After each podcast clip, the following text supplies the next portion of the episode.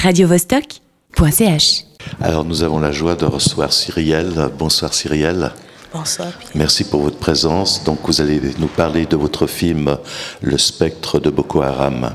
L'action se déroule au nord du Cameroun, frontalier du Nigeria. Cette région est menacée par les incursions terroristes meurtrières et vit sous la protection des militaires.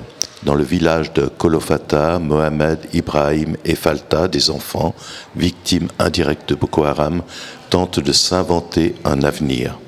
Alors je vous propose qu'on commence un tout petit peu par situer ce village de Kolofata. Alors, euh, Kolofata est situé à la région, dans la région de l'extrême nord du Cameroun parce qu'on euh, a, a d'abord le nord, après l'extrême nord qui est complètement au point euh, du Cameroun, point extrême, à la frontière entre euh, le Nigeria et le Tchad. Donc, Kolofata se trouve du côté de la frontière avec le Nigeria. Donc euh, vous n'êtes pas originaire de cette région. Si j'ai bien suivi, euh, je crois que vous êtes, euh, vous êtes passé dans cette région en 2015. Est-ce que vous pouvez nous expliquer un tout petit peu les circonstances? Alors, je suis, j'arrive dans cette zone de Grand Nord, la zone du Grand Nord en 2015, avec le cinéma numérique ambulant. J'avais pour mission de projeter des films dans le village. Euh, et je travaillais dans près de 50 villages où euh, chaque soir, après le dîner, euh, la population s'asseyait et on projetait les films en plein air. Pour, bah, il y avait des échanges à la suite des projections. Donc ma présence dans cette région coïncide avec le moment où le groupe terroriste Boko Haram avait commencé à attaquer euh, la population du côté du Cameroun. Donc euh, j'étais très marquée par le fait que pendant que tout le monde, certaines personnes s'enfuyaient, il y avait d'autres, une partie de la population qui avait décidé de rester comme une forme de résistance à euh, ces incursions.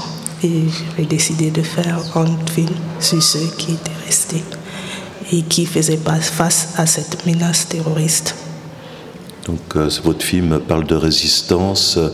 Il a fallu trouver l'angle euh, pour euh, savoir comment raconter cette histoire. Donc j'imagine que c'est pas venu tout de suite avec les enfants. Racontez-nous un tout petit peu comment ça s'est déroulé pour trouver comment le raconter. Pendant près de trois années, parce que dès le départ, je voulais toujours, je voulais, j'avais ce désir de raconter l'histoire. Euh, de la population, comment elle s'adaptait, comment elle résistait aussi à cette forme d'agression. Et au départ, j'étais partie avec l'idée de travailler avec les adultes. Ah, pendant près de trois années, j'ai fait des recherches, euh, mais plus j'avançais, plus j'étais déprimée parce que chaque fois que j'étais dans la zone sans la caméra, il y avait une autre forme de vie plus, euh, plus euh, colorée, plus complexe que je voyais. Mais quand je plaçais la caméra, euh, le comportement a changé absolument. les gens croyaient qu'ils devaient jouer des personnages, mais qui étaient très loin de la réalité que je voyais. Donc, du coup, je rencontre, quand je rencontre les deux frères, euh, Mohamed et Ibrahim, euh, ils avaient cette joie de vivre, ils étaient spontanés, ils étaient vraiment... Euh, ils avaient cette énergie qui a complètement, qui transmettait ce que je voyais depuis plusieurs années et que je n'arrivais pas à saisir. Et à cette moment, c'est devenu juste comme une lumière. J'avais décidé de faire le film euh, euh, dans cet espace, mais du point de vue des enfants. Et en fait, Mohamed et Ibrahim ne sont pas originaires de ce village. Ils, sont réfugiés. Euh, et en fait, il y a une famille qui les a adoptés. Comment ça s'est passé? Alors, ils sont à la base, les deux frères sont à l'origine nigériens. Mais si on remonte un peu à la période euh, avant la colonisation, c'était juste d'étendue des terres avec les gens qui parlent la même langue.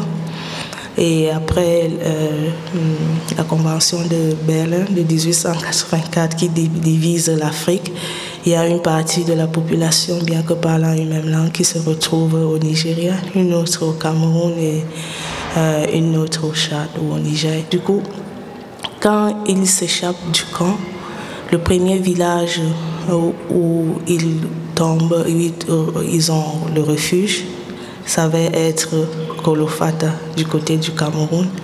Mais comme il n'y a pas de barrière de langue, c'était une deuxième maison pour eux.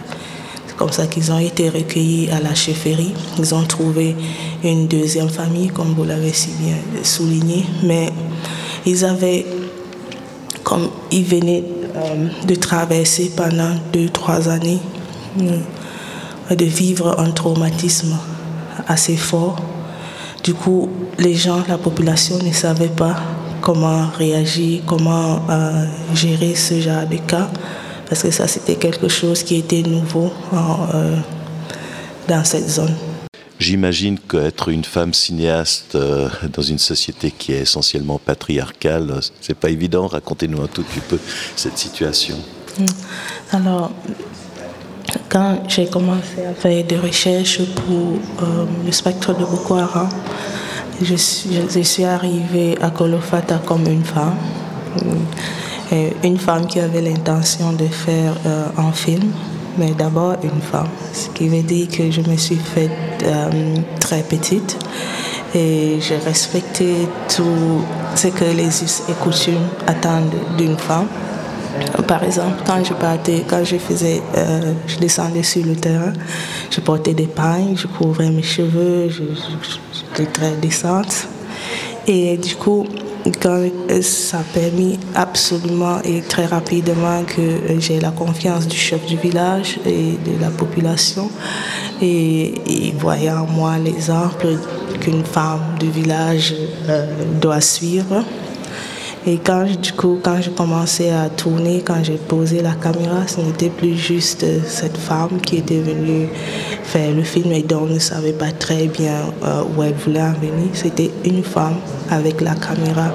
Et là, il y a eu automatiquement un transfert de, de pouvoir où on me respectait sans que je ne demande quoi que ce soit. Mais il a vraiment fallu que je crée un climat de confiance et que je respecte, que je montre que euh, je n'étais, j'avais aucune intention de créer un soulèvement des règles préexistantes. Vous êtes une femme avec la caméra, mais vous avez aussi eu besoin d'autorisation, vous avez eu besoin de la protection de l'armée, euh, et puis là vous êtes très modeste, mais vous avez fait des études juridiques avant d'être, euh, avant de devenir cinéaste.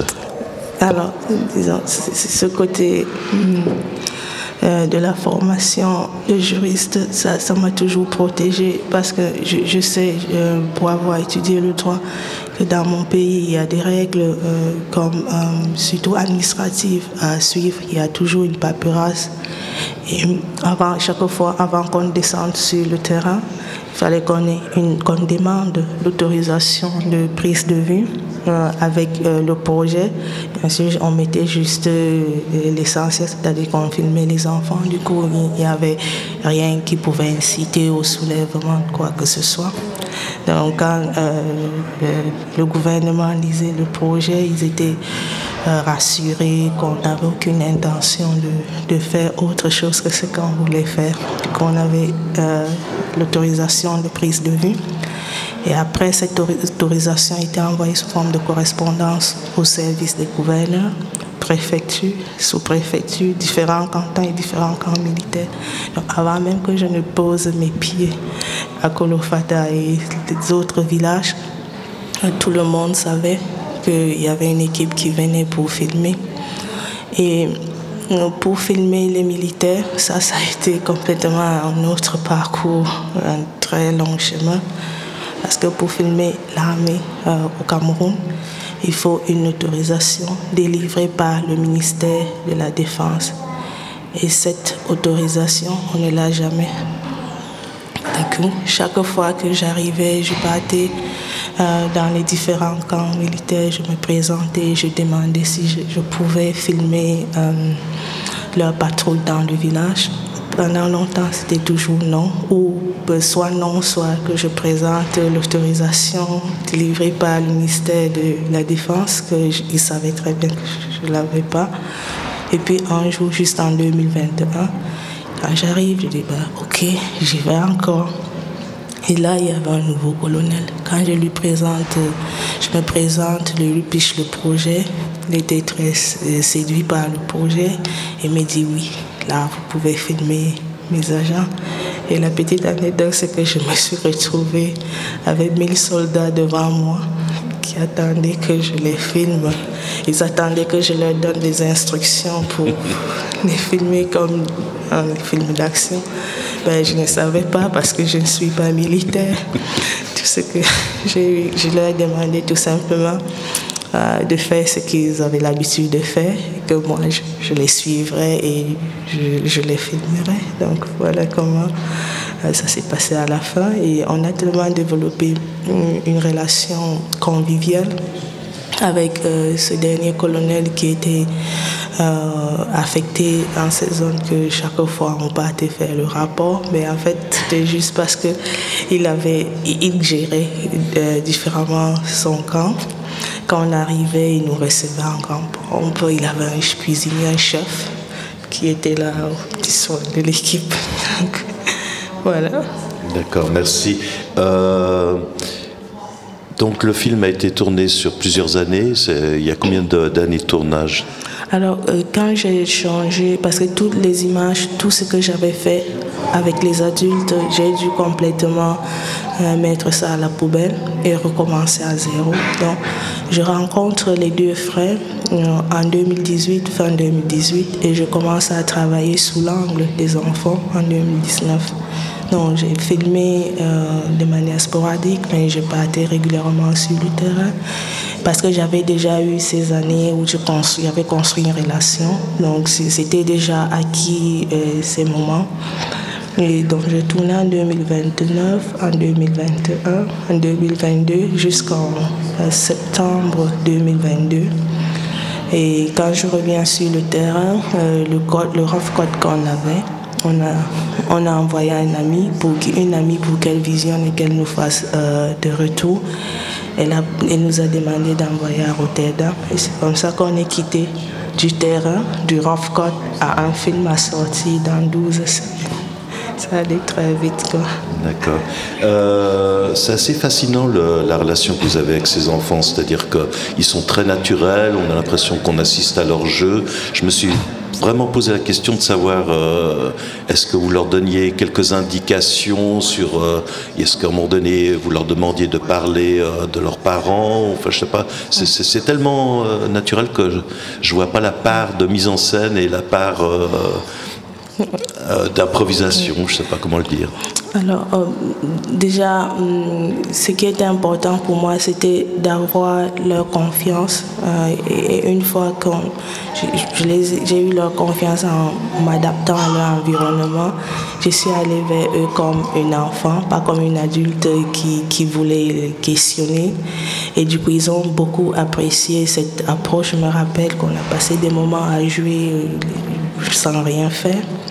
Et quand j'ai commencé à tourner, les scènes de l'école sont purement, ou certains moments où ils sont juste entre eux, et sans discussion sérieuse, sont euh, purement d'observation. Et les autres scènes, euh, j'ai travaillé par mots-clés. Donc je leur ai donné quelques mots de discussion et ils, ont pris complètement la chose et se sont appropriés ce que je faisais parce que j'ai travaillé avec une équipe très réduite. Il y avait que moi et euh, mon ingénieur de son et parfois mon assistant caméra. Donc on essayait, on essayait vraiment de ne pas prendre de la place pour, pour les perturber. On se, on se mettait très, on, on, se faisait très petit, on se mettait en coin, on suivait. Et ce que je fais, dans la préparation, j'ai expliqué au, à mon ingénieur de son temps que j'ai pas dit quand on, on ne coupe pas. Donc on a fait des très longues prises, vraiment pour qu'il se sente à l'aise près comme ça que j'ai travaillé avec eux. Et je crois que c'était encore plus complexe que vous nous racontez, parce qu'en fait, ils ne parlaient pas votre langue. Oui, euh, ça c'est la, c'est la, c'est le troisième film que je fais dans une langue que je ne parle pas et qui est purement euh, observationnel où je plante les décors de, l'observation. Ce que je fais, euh, je suis très attentive quand je travaille avec les gens à, l'émotion, à l'expression, à la gestuelle et à l'occupation de l'espace. Donc, euh, je sais, parce que euh, j'ai donné le mot-clé, je sais qu'il parle de telle chose, mais je ne sais pas exactement de quoi. Et ça me donne la latitude de me focaliser, et non sur le verbe, mais sur ce qui se passe et ce qui accompagne ce verbe. C'est comme ça que j'ai pu euh, capter ce que j'ai eu. Et quand je rentrais, n'est que quand on était à Yaoundé qu'on faisait la transcription. Et là, j'avais euh, les mots exacts de ce qui se disait. Donc, vous avez compris après coup euh, quel était leur sujet de conversation.